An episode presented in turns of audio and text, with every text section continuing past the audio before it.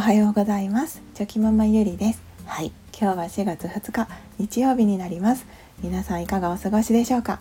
はい。今日もぼちぼちはい無理しすぎずにやっていきましょう。それではちょっとあの小話なんですけれどもあの先日あ息子たちとのこう寝かしつけというか寝る時間の時にですね、えー、一日の終わりで、まあ、今日も疲れたなと思いながらですねでもその息子たちに「あ今日もありがとね君たちのおかげで今日もママは幸せだったし本当にいつも君たちがいてくれるだけでもうママはあの幸せだし嬉しいんだよっていうことをですねあの伝えたんですねありがとうっていう感じで。でこういうその一言って結構その言える時にはこう言うようにしていましてでもちろん毎日、まあ、言えたらいいのかもしれないんですけど毎日は、はい、言ってないんですけどこうふとした時にあ言おうって思った時は必ず伝えるようにしてるんですけどでそうすると息子たちもですねまずは長男が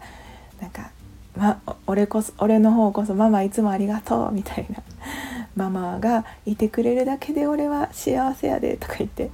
言ってくれるんですね。でその後次男もなんか多分自分も何か言わなきゃって思ったと思うんですけど「ママいつもありがとう」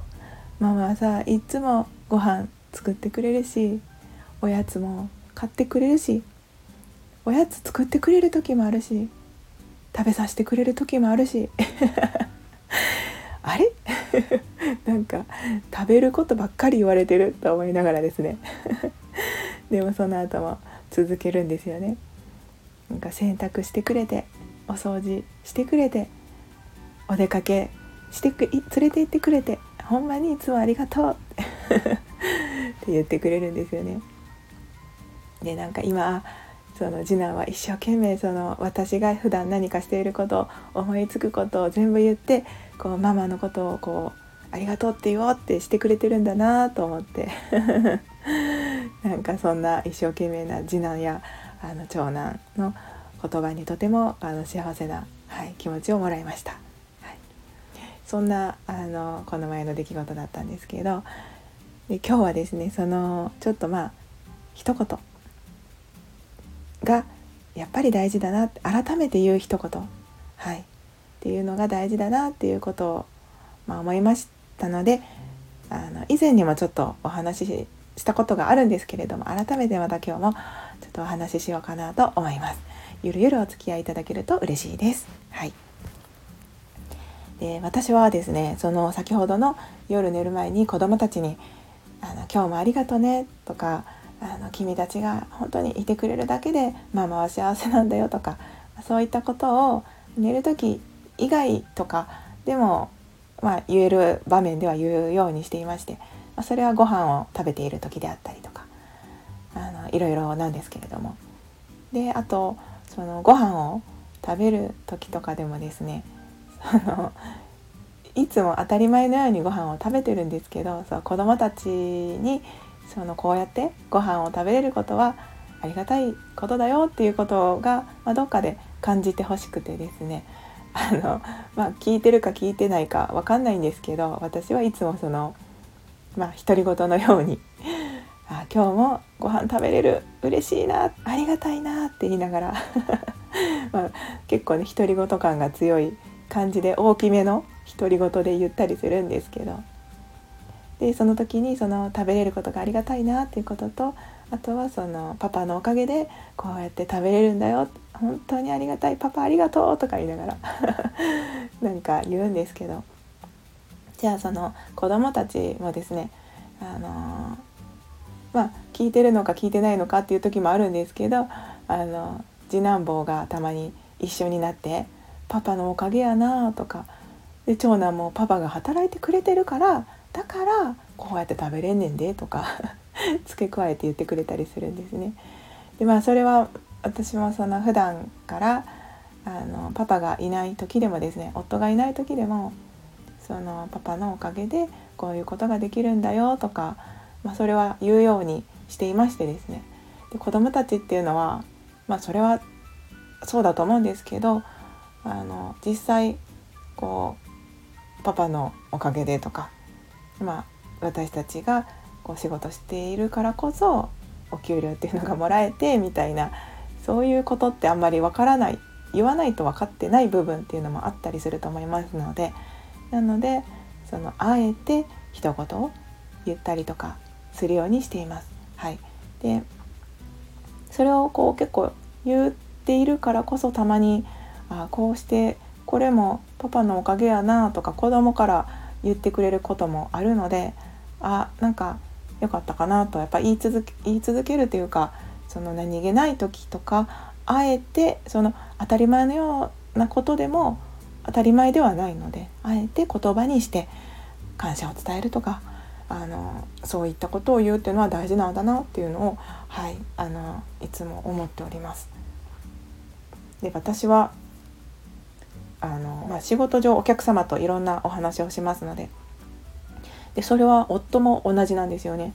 でその夫もいろんなお客様のお話を聞いたりしてですね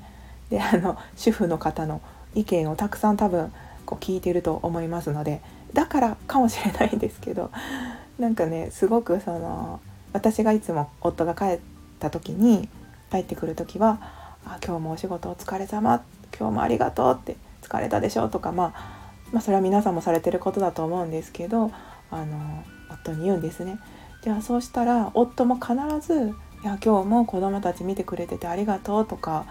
でそのどこかお出かけ子供たちを連れて行った時には「今日もその子供たちを連れて行ってくれてありがとう」とか、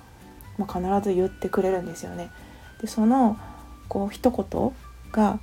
あえて言ってもらえることで私もなんかすごく嬉しい気持ちになりますしやっぱりその一言があるとないのとでは全然違うなって はい、あの思ったりしています。はい、なのでその普段毎日のように同じことをしていてもですねそれってやっぱり当たり前ではなくてですねもうその、ま、仕事もそうですよね。仕事だって当たり前のように言ってるので、うん、当たり前だと思ってしまいがちなんですけど「ありがとう」本当にありがとうって言ったりその家事もそうですよね。お母さんたちの家事って当たり前お母さんがするのが当たり前みたいに思われてしまいがちなんですけどそれでもそこに「ありがとう」っていう言葉が毎日あるかないかではこちらのモチベーションもやっぱり変わってきますので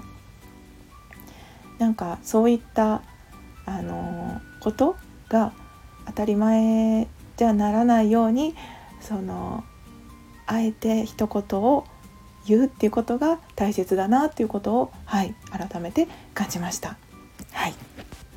ただ、まあ、一つねやっぱり大事なポイントがあってですねその毎日ありがとうってまあ言うわけなんですけれどももちろん仕事から帰ってきた夫に対してとか。でその時必ず私はその同じことを言ってるので下手するとなんかあなんて言うんですかマニュアル化するじゃないですか自分の中で。でもそうしてしまうと多分言ってる意味ってないというかあのそういったマニュアル化されてるような「ありがとう」はやっぱり相手にも伝わってしまうと思いますのでそこだけは必ずあのいつも言っている「ありがとう」でも本当にそのあ心を込めて「ありがとう」って言おうちゃんと気持ちを伝えようっていうことをですね意識して言うようにしています。うんまあ、そういうことってねやっぱり どうしても人間って毎日ね同じことをしていると慣れてしまう慣れ慣れが出てきてしまいますのででもあのやっぱり新鮮な気持ちでやっぱりその本当に当たり前じゃないんだよってことを自分の中でも思うとですねその「ありがとう」っていう一言も本当にそのこう深みを出しながら「ありがとう」って言えたりすると思いますので、はい、そういったことをあの気をつけて、うん、感謝することを忘れずにそして当たり前だと思っていることをですねあえて一言言うっていうことを忘れずに、はい、やっていこうと思いました。はい、今日はそんなお話でした。はい、最後までお付き合いいただきありがとうございました。今日もね、はい、ぼちぼちやっていきましょう。それでは、昨日より今日、今日より明日、一歩でも前進。この番組があなたの今日という日を生き抜くための心の活力になれたら嬉しいです。今日も最高の一日をお過ごしください。ありがとうございました。ではまた明日